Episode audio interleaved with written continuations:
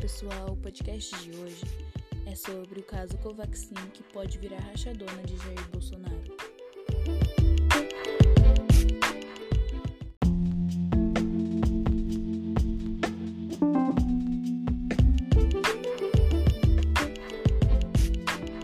A suspeita de corrupção na compra da vacina indiana Covaxin abriu uma fenda no casco do governo Jair Bolsonaro.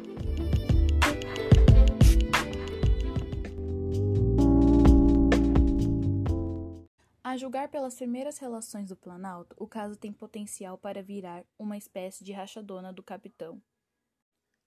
A encrenca ganhou as manchetes graças a um servidor concursado do Ministério da Saúde, Luiz Ricardo Fernandes Miranda, irmão dele, o deputado bolsonarista Luiz Miranda.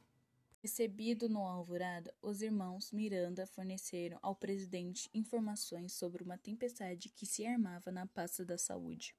Luiz Ricardo relatou a Bolsonaro as pressões que sofria dos militares da saúde para apressar a compra da Covaxin, a vacina mais cara da praça e uma das menos valorizadas pela Anvisa.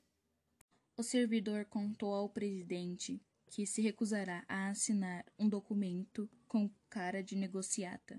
Seu jamegão liberaria um pagamento antecipado de 45 milhões de dólares, o equivalente a 222 milhões coisa de deixar nos chinelos a rachadinhas operada pelo primeiro amigo Fabrício Queiroz.